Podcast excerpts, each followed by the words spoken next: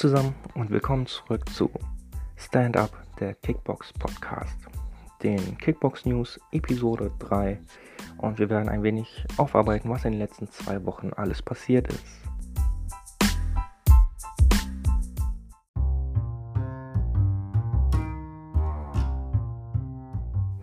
Fangen wir mit den News an, die uns diese Woche erreicht haben. Und zwar wird der Kampf zwischen Mo Abdallah und Michael Smolik endlich stattfinden bei Glory im Oktober in Düsseldorf. Und das sogar als Co-Main Event.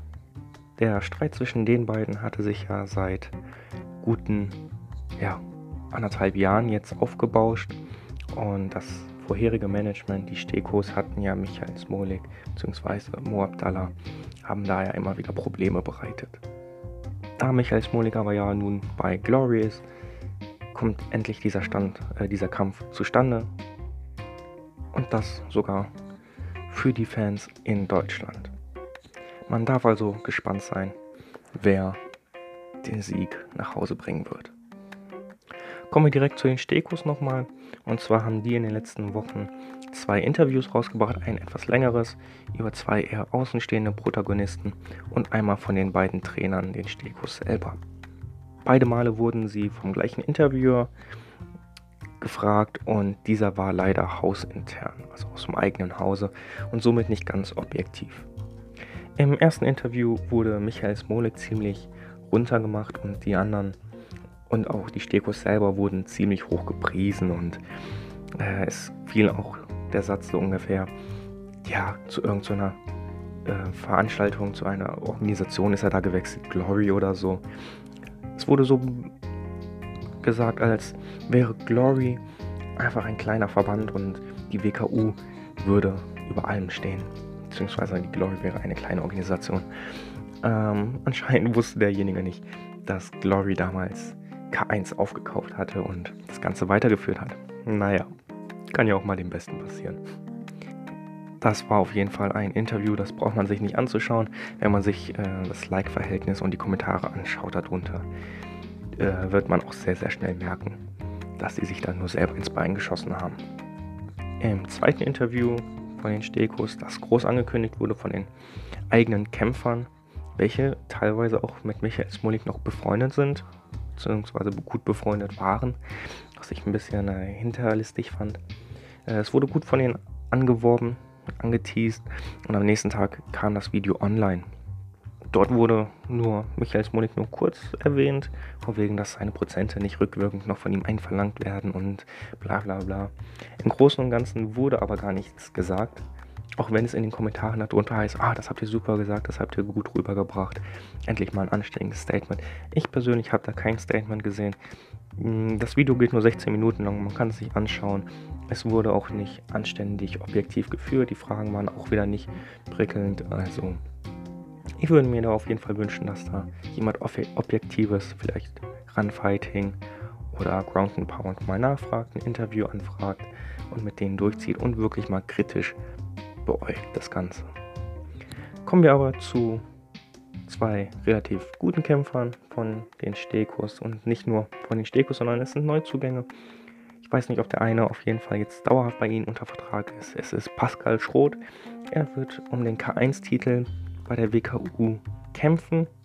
Auch das wird im Oktober, wenn ich mich nicht irre, stattfinden. Und ebenso Daniel Ilunga, der ja auch unter Vertrag ist bei den Stekos, wird wieder seinen Titel verteidigen, den er beim letzten Mal errungen hat. Beide sind Weltklasse-Kämpfer und halt kein Fallobst. Wie es mit den Gegnern aussieht, weiß ich leider derzeit noch nicht, da ich glaube, noch keine Gegner veröffentlicht worden sind. Also die Namen von denen. Und da darf man auf jeden Fall noch gespannt sein. Auf jeden Fall zwei sehr, sehr gute Kämpfer.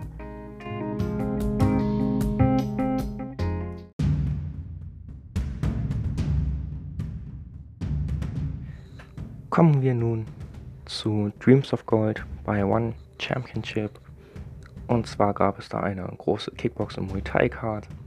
Und wir werden auf drei Kämpfe besonders eingehen. Einmal das Main Event und dann natürlich die beiden Semifinals des ähm, Federgewichtsturnieres. Im ersten Kampf stehen uns Sami Sana gegen Jabbar Askarov gegenüber und Sami Sana kann in diesem, konnte in diesem Kampf auf jeden Fall seine Reichweite mal wieder ausspielen. Während Askarov mit der Brechstange sozusagen gegen Enrico Kehl vorstürmen musste, konnte er hier seinen Stil einfach nicht durchsetzen. Seine Rolling Thunder Angriffe, die er bei Enrico Kehl mehrfach eingesetzt habe, schlugen hier jedes Mal fehl und Sami Sana hat ihn regelrecht ausgeboxt. Er hatte ihn nicht nur am Käfig gestellt, sondern teilweise, wenn er zurückging, forderte Sana ein, dass er ihm folge und in die Ringmitte komme und sich dem Kampf stelle. Speziell in der dritten Runde, also sprich, Sana hätte einfach auf Zeit spielen können, hätte das Ganze einfach locker dahin gleiten lassen können.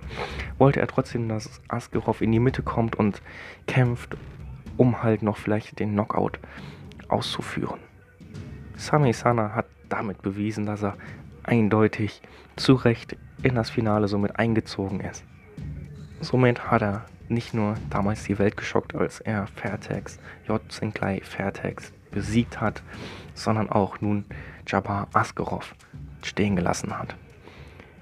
Speziell in der ersten Runde konnte er direkt Askarov am Käfig stellen und mit einer kurzen, knackigen rechten ihn zu Boden führen. Durch diesen Niederschlag konnte er einfach nicht mehr wirklich schon noch in der zweiten Runde zurückkommen und in der dritten Runde war es einfach für Askarov zu spät. Alles in allem eine sehr, sehr starke Performance von Sami Sana. Kommen wir zum zweiten Kampf im Semifinal und zwar ist das Giorgio Petrosian versus Joe Smoking Natterwood. Den Ausgang hätte man sich so nicht erwartet. Petrosian am Anfang sehr ruhig, Natterwood mit mehreren Low-Kicks angreifend. Noch sieht es nach einem ruhigen Abtasten aus, aber das Ganze sollte sich sehr, sehr schnell ändern. Leider gab es dann eine Minute vor Ende einen Tieftritt zwischen die Beine von Giorgio Petrosian. Er musste sich eine kurze Auszeit nehmen und was daraufhin folgte, konnte niemand absehen. Petrosian kam aggressiv zurück, machte direkt Druck. Natterwood antwortete und dann, zack, kam eine kurze linke, nicht mal voll ausgefahren, aber mit dem kompletten Körpergewicht von Giorgio Petrosian auf Natterwood. Und schon beim Anzählen merkte man, dass Natterwood einfach liegen blieb und nicht mehr aufstand. Das ganze Ding ungefähr 20 Sekunden vor Ende der ersten Runde beendet unglaublich. Kommen wir nun zum Main Event und zwar Pechinde vs. Anahachi. Anahachi hat hier den, Titel äh, den Titelhalter herausgefordert, direkt bei seinem Debüt und schockte auch hier die Welt, wie auch zuvor bei den anderen Kämpfen, an den beiden Kickbox-Kämpfen war es hier ein wirkliches Spektakel. Anahachi hatte einen Reichweitenvorteil von fast 10 cm und bewegte sich sehr, sehr agil, ähnlich wie beim klassischen ja, Kickboxen, Sportkarate. Und ähm, konnte auch sehr, dadurch sehr, sehr schnell ran und wieder raus, tippelte viel rum, gute Boxkombinationen, bekam aber auch leider in der ersten Runde nach einer Minute ein Low Blow, ein ähm, Tiefschlag zwischen die Beine bzw. Tieftritt nach der kurzen Auszeit, man hat bei der bei One Championship drei Minuten bei einem Tiefschlag oder einem illegalen Stoß, den man abbekommen hat, um sich äh, wieder zu sammeln und wieder klarzukommen. Danach kam Enahachi wieder wie zuvor sehr gut zurück und konnte auch hier in die Runde weiter dominieren. Question Mark Kicks, Calf Kicks, fast schon Fußfegermäßig ist er dort vorgegangen und es hat jedes Mal gesessen. Patchdam konnte nicht den Kampfstil weiter daran adaptieren. Er versuchte seinen Stil durchzudrücken, aber es wollte ihm nicht gelingen. Speziell die schnellen Schlagkombinationen kombiniert noch mit Tritten machten ihm sehr zu schaffen. Enahachi hat ihn ja schon fast ausgeboxt teilweise. Ein wirklich sehr, sehr schön anzusehender Kampfstil von Enahachi. Und ja, Das sollte man sich auf jeden Fall mal anschauen. Er ist auch nicht umsonst schon direkt als äh, Herausforderer eingestiegen ins Turnier. Er war auch vorher bei Enfusion schon Champion in seiner Klasse und kämpft halt nun bei One FC um den Titel bis 61 Kilo bei einer Körpergröße von 1,78. Das ist schon beachtlich. Die zweite Runde fängt da an, wo Scanhard Enahachi immer noch außen am Käfig, aber bestimmt trotzdem den Kampf. Patchdown versucht weiterhin mit der Brechstange sozusagen ein wenig Druck zu machen, musste aber schon, beziehungsweise versucht halt an Enahachis ähm, Kampfstil zu, ja, zu adaptieren und das Ganze äh, besser abwehren zu können, beziehungsweise seinen Stil besser durchbringen zu können, was ihm aber nicht gelang. Enachi konnte seine Angriffe fast alle teils sehr gut abwehren, beziehungsweise gut abfangen und meist auch direkt kontern. Das hätte man sich so nicht gedacht. Dann in der zweiten Runde bei anderthalb Minuten, die nur noch auf der Uhr übrig waren, ein Tiefschlag, wurde aber ein, ein Niederschlag, aber es wurde nicht gewertet als Niederschlag. Ähm, man sah aber, dass Patchdam angeschlagen war. Der Referee sagte, kämpft weiter. Anahachi machte weiter Druck. Er wollte halt, er, beziehungsweise er hat gesehen, dass er angeschlagen war, dass Patchdam angeschlagen war, machte weiter Druck mit den Fäusten vor allem, weil er gemerkt hatte zuvor, dass Patchdam sehr, sehr Probleme damit hatte. Patchdam versuchte es mit ähm, Roundhouse Kicks auf Mittelkick-Höhe, flog dabei aber dann hin, weil Anahachi einfach Druck machte und konnte sich einfach nicht noch regenerieren. Anahachi weiter Druck am Druck machen. Patchdown versucht nun einfach noch die Schläge festzuhalten bzw. zu klammern, um halt nicht weitere Schläge abzubekommen. Er weiß einfach, er muss sich jetzt über die Zeit retten in die Brunnenpause. Aber jedes Mal werden sie getrennt.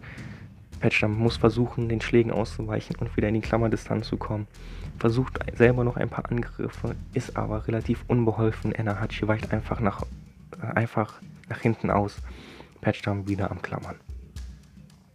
Während der Ringpause sieht man Anahachi ruhig in der Ringecke und bei Patchdown ist wirklich Stress angesagt. Alle diskutieren. Patchdown dreht sich nervös um, versucht noch Tipps zu erhalten anscheinend. Aber ob es was gebracht hat, naja, nicht wirklich. Dritte Runde. Touch Gloves. Anahachi immer noch sehr, sehr agil auf den Beinen. Sobald Anahachi aber näher rankam in die Boxdistanz, versuchte Patch dann natürlich wieder zu klammern, um halt nicht nochmal so einen Schlag abzubekommen. Angriff von Patchdam, aber Enahachi kontert direkt, kommt weiter mit den starken Schlägen ran. Niederschlag. Patchdam wackelt auf den Beinen, macht den Chicken Dance. Enahachi feiert sich schon.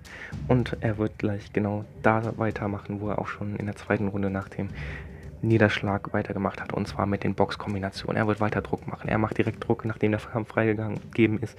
Macht Druck weiter, drückt Patchdam an den Käfig, weiter Uppercuts, Bodyshots und zack, er liegt wieder am Boden. Patchdam ist K.O. Der Ringrichter winkt direkt ab. Enahachi hat bei seinem Debüt direkt den Titel gewonnen. Unglaublich.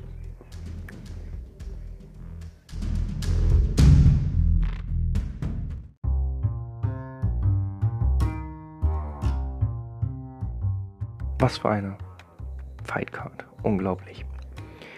Und damit nicht genug, denn am Freitag beginnt die nächste Kickbox, Thai-Box, ähm, Fightcard bei One FC.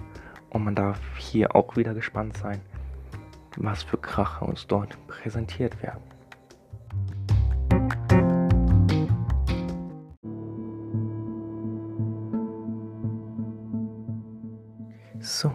Und das war's mit Stand-Up, der Kickbox Podcast, Episode 3 der Kickbox News. Und ich sag bis zum nächsten Mal. Ich hoffe in einer Woche. Und haltet die Ohren steif. Danke fürs Einschalten und Zuhören. Empfehlt mich gerne weiter. Folgt mir auf Instagram unter chris.stolli. Und ja, bis zum nächsten Mal.